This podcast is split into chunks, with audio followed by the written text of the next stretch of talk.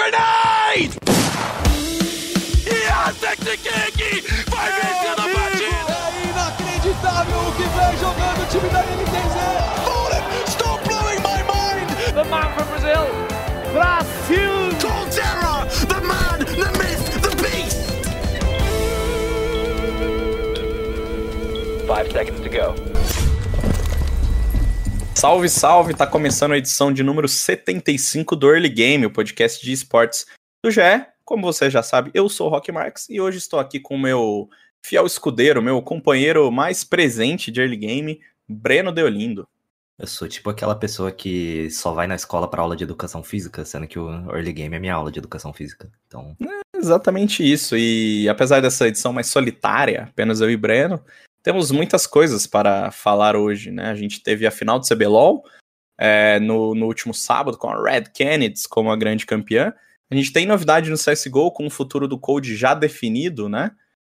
Code vai jogar na Complexity. E temos também o Valorant Masters Berlim, a segunda grande competição internacional de Valorant, finalmente está entre nós. Então a gente vai trocar uma ideia sobre como foi esse título, como vai ser o futuro do Code e, é claro, como que vai ser o desempenho dos brasileiros no early game. Breno, vamos por ordem cronológica, né? Vamos começar com a final do CBLOL, Red Kennedys 3, Rensga 1. É, a Red estava longe de ser a favorita, né? Mas o que a gente viu no servidor lá no Morro da Urca foi bem diferente do que todo mundo esperava, né? O que, que, que, que rolou aí? inclusive, belíssimo cenário. Eu gostei muito da Belíssimo cerimônia de cenário. abertura também. Gostou da cerimônia? Pô, eu achei bem da hora, mano. Cara, Fiquei feliz que não teve o galho, foi outro boneco dessa vez. Não, eu achei legal também, achei bem da hora, mas eu acho que a gente tem um, um, um problema aí, que é toda abertura de CBLOL já tá meio que um bagulho, cara, se você não for lá elogiar, falar no Twitter como a Riot é a mais pica, é a mais foda tal, assim, parece que tá faltando alguma coisa. Então eu sinto que foi uma cerimônia muito legal. É, claro que sem público e sem, enfim, sem um palco gigante, sem um ginásio, é difícil você fazer coisas tão boas como a abertura de 2019, por exemplo, que pra mim é mais, é mais sensacional com o Jin lá tocando piano. Mas assim, achei que ficou legal, ficou bacana, mas também não é essa Coca-Cola toda que a galera quer levantar nas redes sociais aí. Ah, não, mais. ficou da hora, ficou da hora. Calma, torcedores, calma, né? É uma abertura de Olimpíadas, né? É a final. É, não, do- sim, mas acho que até pro nível de outras aberturas do CBLOL, até pela, como eu falei, pela possibilidade de fazer mais coisas, assim. Justo, justo. Foi, foi legal, mas, pô, calma aí, achei a emoção muito. Muita gente querendo trabalhar na Riot, né? Vamos ser sinceros aqui. Ah, eu gostei que teve Ah. uma misturinha com a lore ali e tal. Acho que isso, isso pegou bastante pra mim, que essa história da lore tá, tem bastante gente elogiando, do, do Viego e tudo mais. Enfim, vamos falar de, de gameplay. É, a Red surpreendeu, né? Se você parar pra olhar nos playoffs, a Red atropelou dois times que no papel eram mais fortes, né? O Flamengo vinha, apesar de estar numa fase ruim, era um time, é um time bom, um time com peças muito boas. E a Vorax acho que foi a principal surpresa dessa campanha da Red, porque era um time que a Red simplesmente não conseguia clicar contra eles. Aí só no segundo turno do segundo split desse ano os caras conseguiram uma vitória apertada ainda, porque a Vorax ficou na frente em algum momento daquele jogo. E aí chegou na série, os caras meteram um 3 a 1 com uma virada heróica também, com o FNB praticamente entregando o jogo em cima, tentando engajar no Titã. Então, a Red chegou na final já como surpresa, e é aquilo que eu falei no early game. A Rensga era mais time? Provavelmente. Mas a, a Vorax e o Flamengo também eram mais time que a Red, e, e é o que aconteceu, né?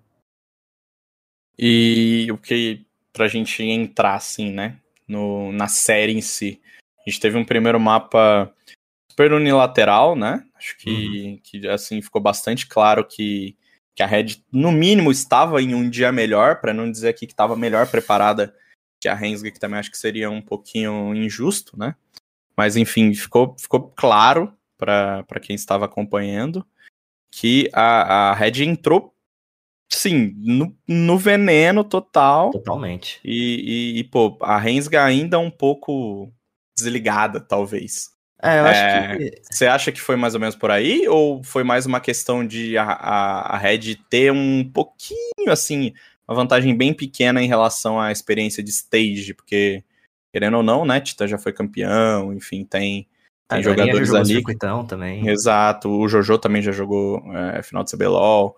enfim, é, pesou a experiência? O que, que você achou, sei lá, a Rensga fora de seus domínios goianos, fora do seu estúdio, deu uma sentida?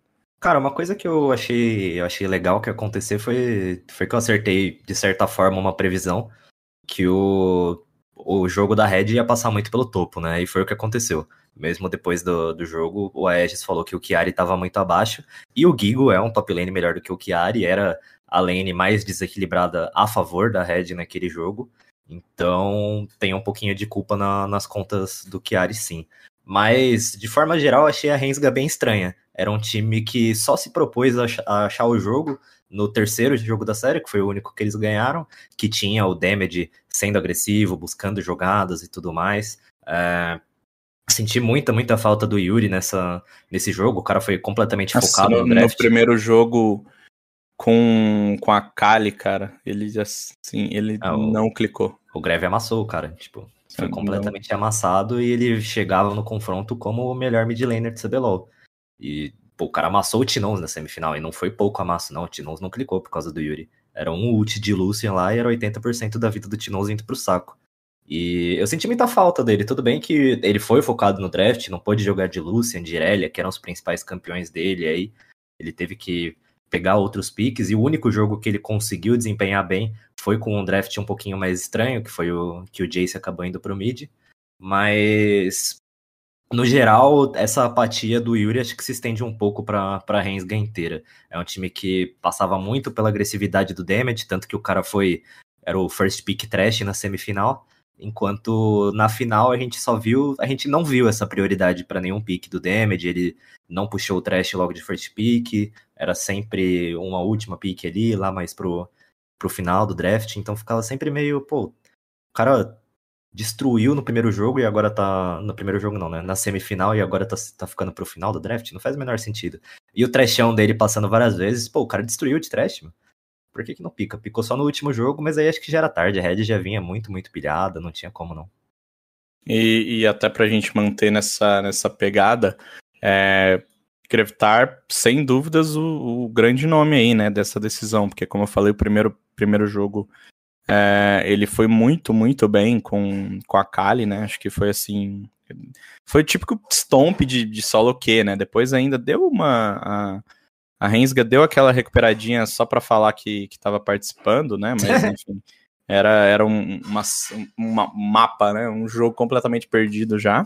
E na segunda ele foi muito bem de novo. Um Rise, um campeão totalmente diferente da Kali, um campeão late game, campeão de controle, enquanto o, o, Yuri, que todo mundo sabe da qualidade, né? Você acabou de destacar, pegou a LeBlanc, que é pô, um campeão altíssima skill, um campeão que depois que consegue uma, uma certa pressão é difícil de você parar.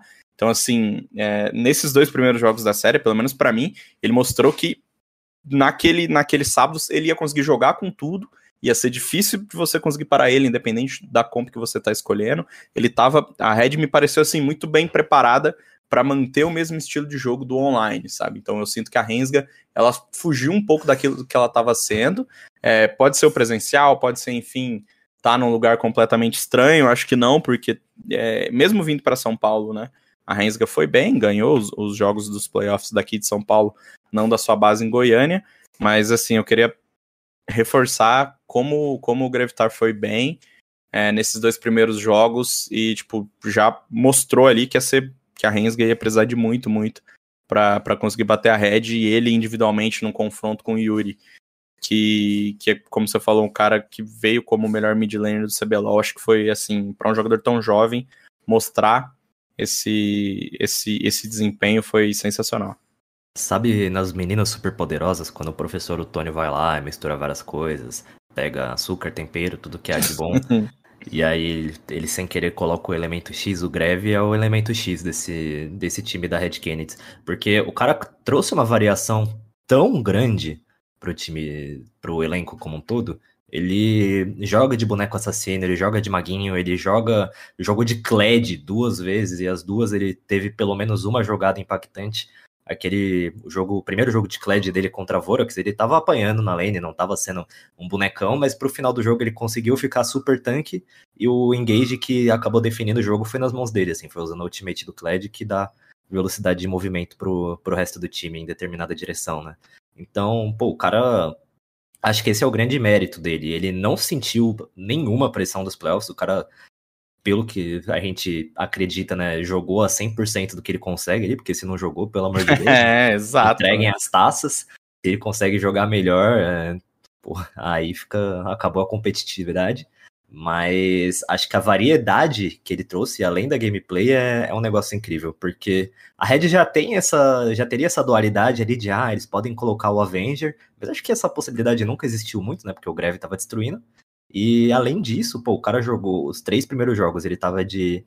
Os três jogos que a Red ganhou, ele tava de Akali, de Ryze e de Kled, que são três bonecos com funções. É completamente diferentes. Mano, eu achei isso tipo nada incrível. a ver uma com a outra. Eu eu tinha levantado na, na análise semana passada que dos sete jogos que ele tinha jogado até então, ele só tinha repetido um boneco, que foi Syndra. Ele jogou de Irelia, jogou de. Sei lá, jogou de Kled novamente, jogou com Zoe nesse período, então é sempre trazendo uma pool, mano, muito, muito bizarra pra, pro, pra partida, e isso acaba ajudando o time de diversas maneiras. E, e o mais engraçado da, da gente pensar, né, que até, sei lá, até primeira semana de agosto, o cara ainda tava no, no time Academy da, da Red Kennedy, né? É muito doido. Ele, né? ele tipo, basicamente entrou só para os playoffs. Confesso que me deixa muito curioso é, é, para saber o que, o que cativou aí essa mudança, né? O que levou a, a Red subir ele para jogar os playoffs. Mas assim, a Red perdeu dois mapas em, em, Eu vou ficar falando mapas aqui, tá, gente? Lauzeiros não me, não me cobrem. Enfim, eles perderam um, um, jogo, um desses jogos de Syndra, né, que você falou, para Vorax, e depois perderam só um jogo na decisão. Então, assim, é bizarro a gente pensar como o, o, o Gravitar tem ido tão bem e como ele como ele é um cara que mostra assim uma adaptação muito rápida, né? Porque a gente estava discutindo na semana passada sobre o Jamago. Pô, Jamago, será que tá preparado? Será que não tá? O Gravitar, que é um cara assim que não tem 10% do hype que o Giamago tem, estava mais do que preparado, né? Ele sai de um, de um split no Academy para ir para um playoff, para ir para uma final presencial e, cara, basicamente carrega a Red Kennedy. É, se você quiser acrescentar mais alguma coisa aí desse 3 a 1 como você falou, a gente teve essa vitória da Rensga no terceiro jogo, que para mim é aquela vitória protocolar, né? Tá 2 a 0 hum, como o jogo é gravado, scriptado, não pode terminar uma final 3 a 0 Aí vai lá, rensga e, e ganha, um, ganha um mapinha, né? Foi exatamente o que aconteceu com a, a PEN na, na final do ano passado, inclusive, né? A, a NTZ abriu 2 a 0 a PEN ganhou um jogo e a, a NTZ amassou o terceiro. Mas... Não pode, gente, o CBLOL é gravado. É, Todas então... as partidas são pré-combinadas, não pode terminar na final. Mas sim, o CBLOL na verdade é um grande WWE, tudo é combinado, não tem. Não teria como a Red Kennedy perder essa final, porque já tava tudo combinadinho. Brincadeira, viu, gente? Pessoas que estão ouvindo, né? assim, a gente tem, tem uma tendência depois de um 2 a 0 claro que naturalmente os jogadores vão relaxar, os adversários também vão ficar mais no veneno, né? Dependendo, claro, de cada time. Tem gente que desanima de vez. Mas enfim, uma vitória da Renzga que foi uh, o jogo mais rápido da série, assim, né? A ganhou em 23 minutos. Eles tinham, eles tinham perdido os dois primeiros jogos em 27, mas enfim, não mudou muito a história da série, né? Então. Não, a Red voltou. Não, não tem muito jogo. que a gente acrescentar sobre esse é. terceiro jogo, né? Pra ser justo, o último jogo, a, a Rensga chegou um pouquinho mais forte, chegou a sair na frente, né? O Gigo tava 0/3 em determinado momento. Tava. O Chaep até zoou, falou que ele tava no feeding spree, né? Mas no fim das contas acabou dando, dando bom pro, pra Red. O, o Gigo conseguiu compensar esse feeding spree com um engage absurdo do Aegis, que, tipo, além do greve, é o talvez o craque do, do split, assim, o que o cara jogou esse ano não tá escrito, o maluco é muito bom. Então. A Rensga talvez tenha até voltado um pouquinho motivada, mas no dedo a Red foi melhor. É, e aí, né, temos a Red Canids como a grande representante do Brasil no Mundial de League of Legends, com esse título vai ser lá uma das equipes que, que vai participar da competição, que vai ser na Islândia, né? Publicamos há pouco no GE. Globo a informação aí, já confirmada pela Riot, que os jogos vão ser na Islândia. É, antes da gente entrar nesse, né? Tô, estou pulando partes aqui. Antes da gente entrar nesse, nessa coisa de Mundial, que a gente vai fazer programa lá mais perto do Mundial, vai falar como que a Red vai, se o Brasil é o pior, se o Brasil é o melhor, vai trazer aqui a galera para dar essa opinião, e depois do Mundial a gente vai fazer aquele programa que oh, o Brasil tem que melhorar, ah, o que, que vai fazer, enfim, script aí de todos os anos de, de Mundial de League of Legends. Mas, Breno, eu queria destacar com você uma coisa que eu li num ótimo texto do nosso ex-companheiro de, de bancada, Rodrigo Faber, que ele falou sobre o Titã, né? O Titã, a gente sabe, é um, um personagem aí já conhecido do, do mundo do League of Legends, que era um cara é, muito enérgico, né? Pelos vídeos que a gente vê no Na Escuta, sempre aquela gritaria, o Titã, e ele é meio que o, o paizão desse time aí, apesar de também ser muito jovem, né? Já era um jogador campeão de CBLOL, enquanto a maioria do time é, de molecada, Crash Kennedy, toda aquela coisa. É, o quão importante é esse título para a carreira do Titã? Um cara que, apesar de, como eu falei, já ter sido campeão, ficou meio escanteado, assim, né? Quando foi jogar com a Red, é, quando perdeu o espaço que tinha na Kabum. Quão importante é para ele como um nome, nome grande da, da história do LoL brasileiro? Cara, acho que é justamente isso. É, é, esse título coloca o Titã como um dos grandes nomes do, da história do LoL brasileiro, assim, como um dos grandes atiradores. É, com mais um título, assim, mais um, um split bom, dá pra cogitar colocar ele do lado do Micão da vida. BRTT ainda não, porque o cara tem 20 anos de cenário, já tem mais título do que qualquer org, mas não tá tão longe assim. É um. Dá para brincar que é um top 3 ali de atiradores já. É, é um cara que, se eu não me engano, ele até iguala o BRTT e o Micão com duas participações em mundial. Em mundial. Então, fica. É um título que pesa muito e é um título sem panela, né? É um título que vem com um time que ele tava desde a construção, desde o, o começo ali, que foi praticamente uma aposta na carreira dele. O cara saiu da Kabum ali, foi para Red Canids, a Red Canids rebaixada, Titã segue lá no projeto confiando muito por anos e anos, tomando pedrada e agora no segundo split de volta para Elite o cara é recompensado. Então, é uma história muito bonita, é uma história que coloca com certeza o Titã entre os grandes nomes da história do LoBR. E outro personagem que eu gosto muito da, da Red Kennedy é o tal do Coelho, cara. Não tinha nem. Nunca, nunca tinha visto ele, inclusive, né? Apesar de já estar tá aí toda. Quase todo final de semana na cobertura do CBLOL. Nunca tinha parado para procurar uma foto de coelho e, e, me lembra muito uma entrevista do primeiro split que assim a, a Red começa bem o Titã rasga elogios ele fala que é o cara que mais entende LoL que ele já viu na vida é assim absurdo. E, e você que é um cara das análises um cara dos drafts dos campeões é, dá para ver pra gente de, fora enfim vamos supor que a gente não não sabe nada dos bastidores dá para ver toda essa força do coelho para a torcida é, pra galera, o fã que não, não tá tão ligado no, na regularidade, assim, não tá tão por dentro das táticas, dá para ver esse papel tão importante do Coelho assim? Cara, acho que sim. Até na, na semifinal contra a Vorax, eu lembro que o, o Oz, ele falou que a head do primeiro split nem é tão diferente assim da head do segundo split. Só que a head do primeiro split é muito mais coesa. Ela tem plena certeza do que quer fazer no Rift. E isso resulta em um jogo muito mais equilibrado, um jogo muito mais sólido e que vai de fato ser uma ameaça para os adversários. E acho que esse é o grande mérito do Coelho, porque se você pega para falar com um ou outro jogador, eles vão dizer que a Red tinha várias ideias diferentes em algum momento, que o time demorou para encontrar essa sinergia, para entrar na mesma página e conseguir levar uma proposta única para cada partida. E acho que ao longo desses dois splits, o Coelho sendo esse cara super, super manjador do LoL, ele conseguiu uh, construir essa mentalidade, mentalidade da equipe e levando assim para uma parte um pouco mais específica, se você pega o draft do primeiro jogo e você pega a reação do Greve depois do draft do primeiro jogo, você já dá um, é uma tônica boa para o trabalho do Coelho, né? Os jogadores da Red sabiam que eles iam ganhar no draft já. E não era um draft tão absurdo assim por parte da Red, mas eles tinham plena ciência de que a proposta deles ia encaixar perfeitamente com o que a Rensga estava trazendo ali. Então, é um cara que conseguiu criar essa mentalidade e conseguiu transmitir isso para os jogadores e fazer com que os jogadores confiem totalmente nisso, que acho que é o mais importante, né? E vamos encerrar esse tópico LoL da única maneira possível. Brasil no Mundial de League of Legends. Red Kennedy tem alguma chance de sair dessa fase de play-in, de mostrar alguma coisa para diferente daquilo que a gente já viu nos últimos anos? não sei, né? A performance da PEN no MSI dá um pouquinho de esperança, porque a PEN foi muito bem. Novamente, a PEN também é um time que tem uma proposta coesa, seria uma final super interessante também de ver no CBLOL. Acabou ficando pelo caminho contra a Rensga.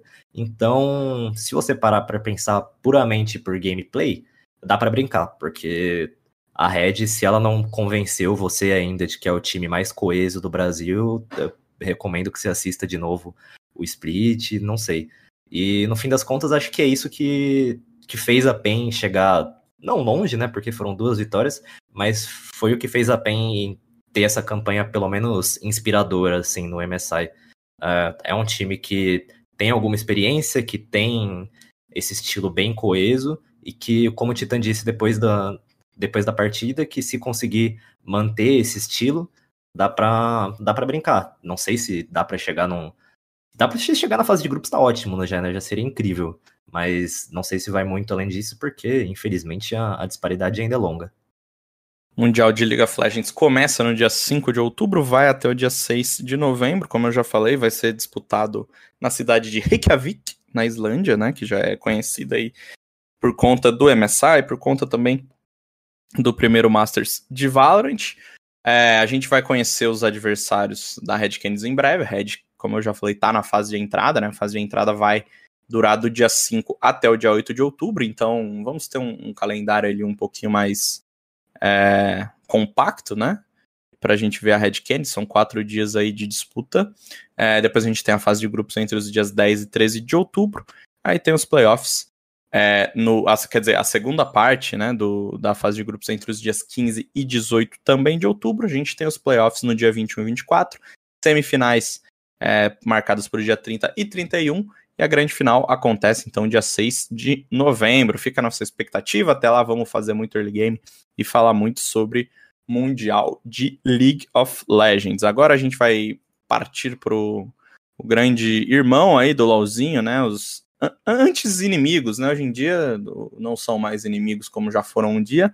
O Counter-Strike Global Offensive que apesar de estarmos num, num, período aí de competição, de rolando Pro League, de 00 Nation finalmente.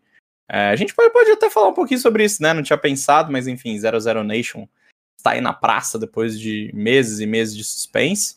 Mas eu quero, quero começar com Coldzera. Coldzera vai jogar na Complexity, né? Uma informação apurada aí pelo GE, né? Trabalhei nessa com alguns velhos conhecidos meus da imprensa internacional, Luiz Mira hoje no Dexerto e o Guilherme Nel, que está no 1PV, site francês, né?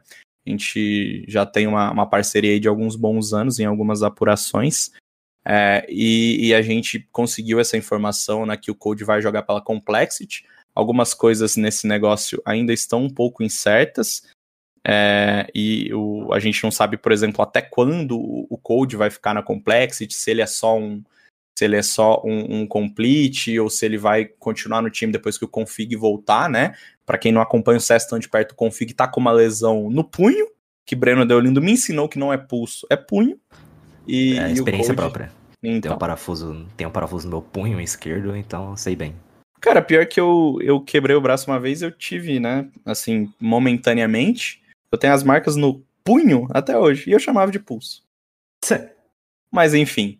O, o config tem, tem uma lesão, então, né? Agora, se eu não me engano, ao longo dessa, dessa próxima semana, ele vai iniciar a fisioterapia, vai voltar, enfim, a, a fazer algumas atividades. Claro que ainda está longe, né? Pelo menos é o que acredita a Complexity, que está longe de estar tá 100% pronto para voltar ao time. Ele é o grande destaque, né, da Call antes da chegada do Code aí ele era o principal jogador, né? E, e a gente fica na expectativa então para saber exatamente até quando o Coldzera vai defender a Complex City. A impressão que a gente tem, as informações de bastidores ainda um pouco incertas, é que ele vai ficar mesmo durante um tempo, vai jogar ali até o final do ano, até depois do Major, e, e depois sim a gente vai ter uma definição se ele segue, se ele sai, enfim.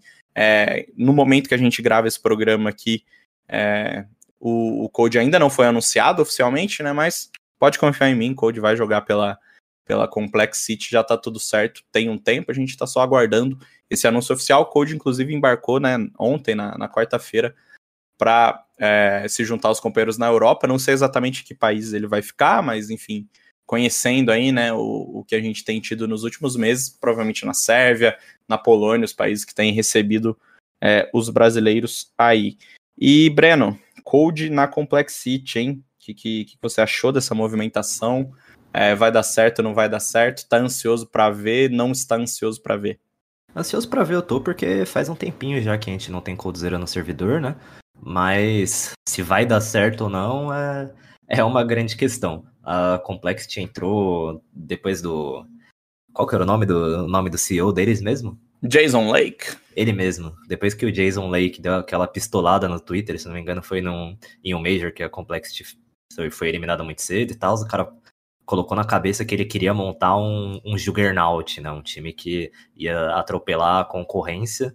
É, desde então, a Complexity conseguiu lineups um pouco mais forte, mas acho que ainda tá bem longe de ser um, um Juggernaut, né? Nunca trouxe nomes tão de peso assim para justificar esse status.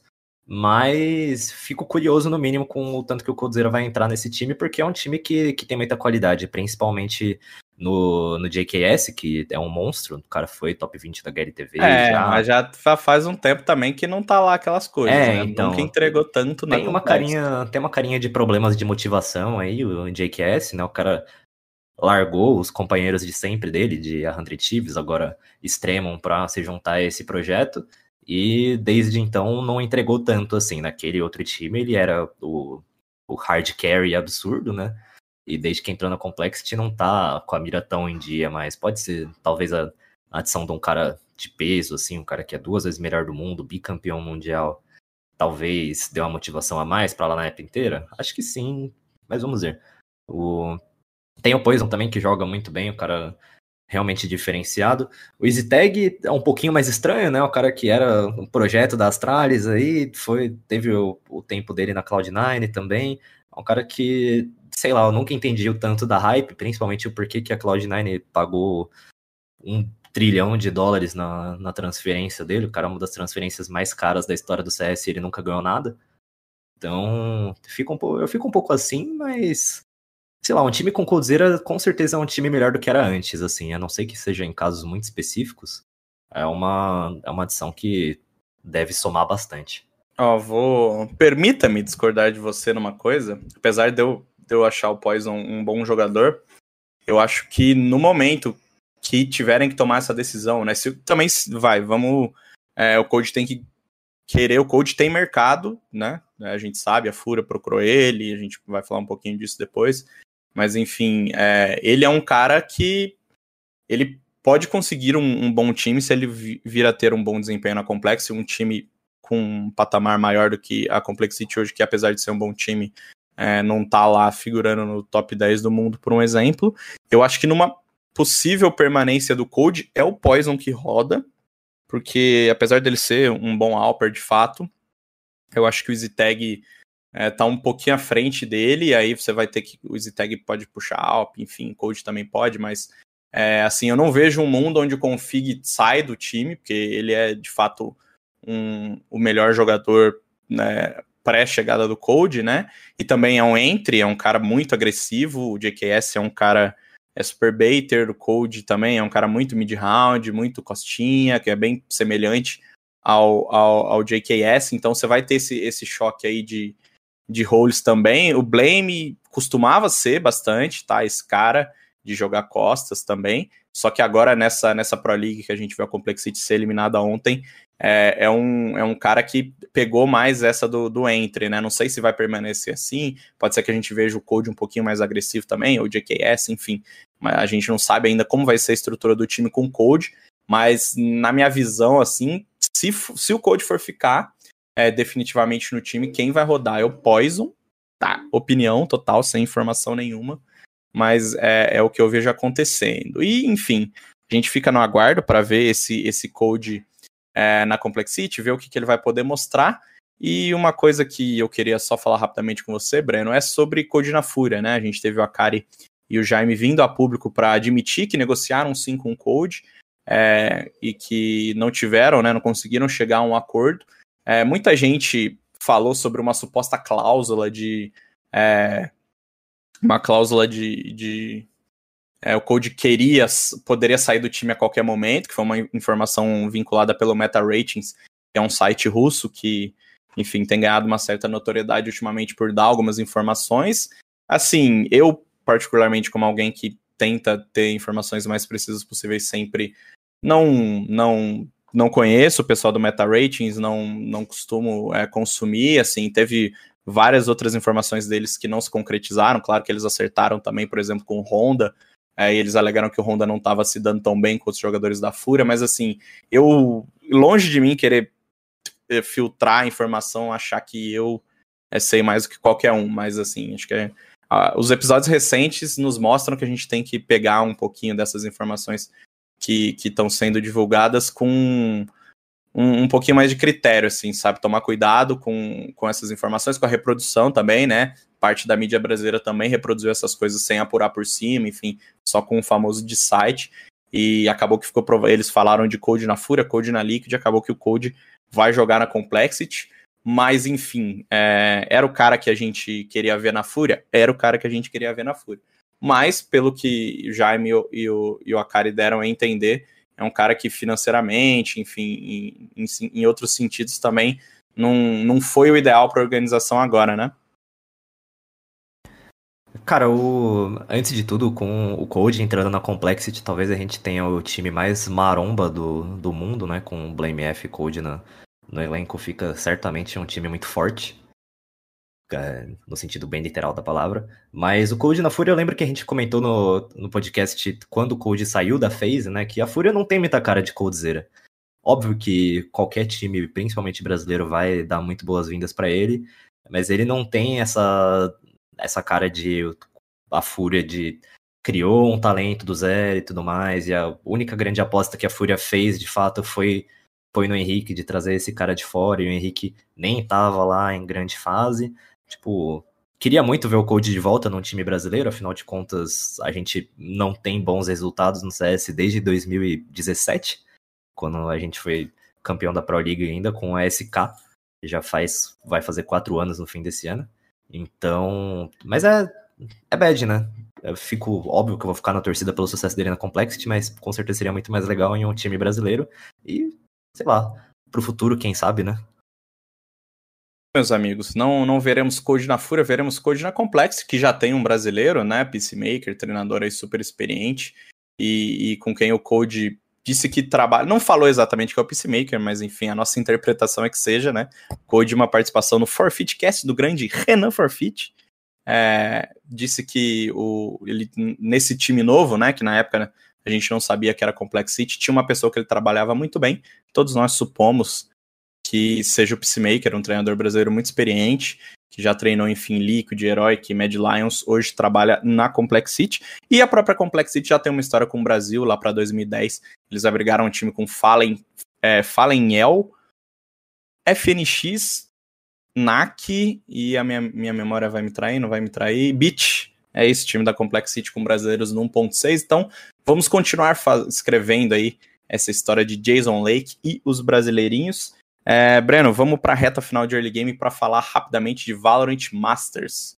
É, temos aí, começando nesta sexta-feira, né, o, o, segundo grande torneio internacional de Valorant. É, a gente tem dois representantes do Brasil, a Vivo Cage e a Liberty. A Vivo Cage está no grupo B, ao lado da Envy, da Cru e da Zeta Division. A, a Vivo Cage estreia no sábado, às quatro da tarde, contra a Envy e o Seed 3 dos Estados Unidos. A Cade, claro, Seed 1 do Brasil, foi a grande campeã da final brasileira. No grupo C, a gente tem a Van Liberty, 100 Chiefs, Crazy Raccoon e Gambit, né? Um bicho-papão aí do cenário europeu. A Van estreia contra a 100 Chiefs na sexta-feira, às quatro da tarde. Quais as expectativas para Brasil neste Valorant Masters? Pedreira da, da Havan no primeiro jogo, né? Grupo Pedreira, né? Pois Gambit é. 100 Chiefs. Dificílimo. A, a, Crazy Raccoon ainda deu um calor no, no comecinho do outro Masters, então, mano, muito pedreiro esse grupo da Avan, vão ter que trazer um Valorant melhor do que o que a Vikings e a Sharks apresentaram no, no primeiro Masters, lá em Reykjavik, né? Para quem não lembra, a 100 Thieves é o time que tem o Rico, que é aquele cara antigo lá da Team Liquid do CS, que foi um dos primeiros malucos a, a brilhar saindo do CS e indo pro Os Valorant. primeiros malucos a serem odiados pelos brasileiros no CSGO. Também tem isso, né? Um cara tem uma reputação nada legal aí com a torcida brasileira, mas nada contra o Rico. O cara, o cara tá tranquilo aí, tá fazendo dele. É um time que tem o Ethan, também vindo da, da Evil, é, vindo do CS, né? Esse da Evil Genius, e saiu quase que no, no auge do Recente, time, assim. recente. Um pouco, até um pouco estranha a saída dele pro Valorant. Um caso bem parecido com o do Nitro, que também está nesse time. O Nitro, que era IGL da Team Liquid por muito tempo, esteve no time durante a melhor fase dele, quando a Liquid conseguiu finalmente virar um bicho-papão da cenário internacional. E aí, completando a lineup, a gente tem o Steel, mais um cara que não é nem um pouco querido pela torcida brasileira, que era um da. grande mala, né? Vamos É um que grande mala, o cara, é- ele é... Ele tá naquele balaio que foi banido no caso da iBuy Power, né? O cara não pode jogar Major e tudo mais. É, ele tava na Chaos ou Chaos, dependendo do, do seu, da sua afeição pelo inglês aí. Ah, depois que você mandou o Nitro e não o Nitro. Ah, é você que eu-. Eu, eu assisto narração em inglês, infelizmente. Ih, ó o cara, velho, o inimigo da tribo. A narração em inglês fica na frente do, do Galpo. O resultado chega antes lá. Mas enfim, o Steel também nem um pouco querido dos torcedores brasileiros. E completando a lineup, a gente tem o Asuna, que honestamente não sei de onde veio. Jogou CS. Jogou CS Em- também. Péssimos times norte-americanos no passado. Não, não fez muito barulho, mas já jogou muito com o brasileiro nas MDL da vida aí. Mas é um, é um time bem forte, é um time que chegou na grande final lá do qualificatório da América do Norte, perdeu de 3 a 1 para Sentinels, mas que ainda assim tem que ficar de olho. Do, em outro grupo, né? A Vivo Cage estreia contra a Envy, também em um duelo de brasileiro contra o NA, não sei porquê. A Envy que. Mano, só tem desafeto de brasileiro nesse Outro grande né? rival do Brasil, né? É FNS. FNS, maior inimigo de Vito, KNG e Giuseppe. O E FNS Gêmeos. E dos Gêmeos. É, O EA, se eu não me engano, da Envy também já foi do CS. Jogou na. Complex City também. É, então, eu lembro dele. É, os outros três caras da Envy, confesso que eu não conheço. Mas me parece um time um pouco mais tranquilo, até porque a. A, a 100 Thieves bateu a Envy no, no caminho pro, pro Masters de agora, né? Mas é um campeonato super difícil. Eu baixei bastante minhas expectativas depois do Masters de Reykjavik. Então, quando a expectativa é a mãe da decepção, né? Quando você tá com a expectativa baixa, a chance de você não se decepcionar é, é maior. Então, se os brasileiros conseguirem uma campanha legal, com certeza eu vou ficar muito feliz. A gente vai ter muito mais tempo, muito mais espaço para discutir o Valorant Masters, principalmente na semana que vem, né? Mas já fica aí o nosso registro, a nossa torcida para os times brasileiros. É, para quem está mais próximo, né? A gente vai estar acompanhando no GE. Globo. Hoje já saiu um papo com o Steel, vai sair papo com o Muriz, vai sair papo com o pessoal da Van também. Então fiquem ligados que a nossa cobertura vai estar bem completinha, bem fina. E voltaremos a falar no programa da semana que vem. Bom, Breno, acho que já tá todo mundo cansado de ouvir nossas vozes, né? Então vamos, vamos nos despedir por aqui. Quer dar um seu destaque final aí? Deixa eu pensar num destaque final aqui. Fica à vontade. Enquanto você pensa no seu destaque final, eu vou dar o meu destaque final, tudo bem? Tudo bem, à vontade. Meu destaque final vai para Zero Zero Nation, a, o nosso querido e amado time que fede a Brasil, o Plano. Agora tem uma casa, tem um nome para chamar de seu. Foram contratados pela Zero Zero Nation. A gente já tinha antecipado no GE que eles estavam negociando, tinha uma negociação muito próxima com a Nordavind. Acontece que Nordavind agora é Zero Zero Nation, né? Eles compraram a Zero Zero Nation, que era uma empresa recém-criada, foi absolvida, enfim, todo um rolo é, de um rolo empresarial, mas 00 Nation é Nordavind e agora o plano é 00 Nation. É, eles já tiveram o seu, o seu primeiro compromisso aí jogando com a tag, né? E vão estar daqui uns dias no Eden Malta Vibes Cup. É só na, na Knockout Series, na verdade, né? Não é o Malta Vibes Cup. Mas enfim, é, a gente tem também, claro, toda a cobertura dos amigos da 00 Nation lá no GE. Globo e a gente teve uma entrevista exclusiva com o Kogu e com o Henrique, eles falaram bastante desse período sem time, como é que foi, como que vai ser a partir de agora, então quem quiser conferir, tá lá no ge.globo barra esportes, tá também no YouTube da Player One, nossa parceira aí da Globo, que também publicou a entrevista para quem curtir e ver na íntegra lá no YouTube. Já pensou no seu destaque, Brandon? Pensei, pensei. Nesse sábado a gente tem também a volta do Brasileirão de Rainbow Six. A gente entra no terceiro turno aí, o último turno a ser disputado nesse ano e que vai definir o grande campeão brasileiro. E, bom, caso você tenha ficado embaixo de uma pedra durante todo o durante todo o ano, o Brasil é o melhor, o melhor país do mundo no Rainbow Six, né? Um time é um país que trouxe o título do Six Invitational primeiro com a NiP e também trouxe o título agora do Six Major com a Team One. Então, é um campeonato cheio de potências, além desses dois times que são campeões internacionais. A gente tem Team Liquid, que é super tradicional, a gente tem a FaZe Clan, tem a MBR, todos, todos os times com muita, muita capacidade.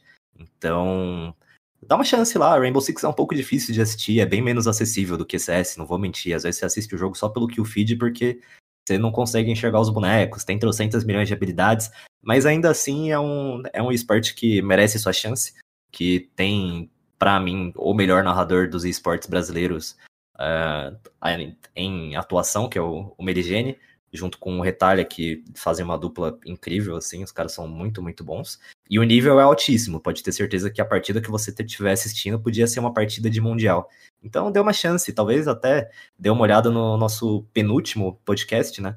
Que foi justamente uma entrevista com o Lagones, o principal cara da Team One aí, que tá voltando pro Brasil com um título internacional, um título inédito pro Brasil, né? Fique de olho no Brasileirão de Rainbow Six. Temos também a nossa cobertura de Rainbow Six lá no GE. E vamos encerrando por aqui. É, vamos voltar na semana que vem com mais uma edição do Early Game. Então, até lá.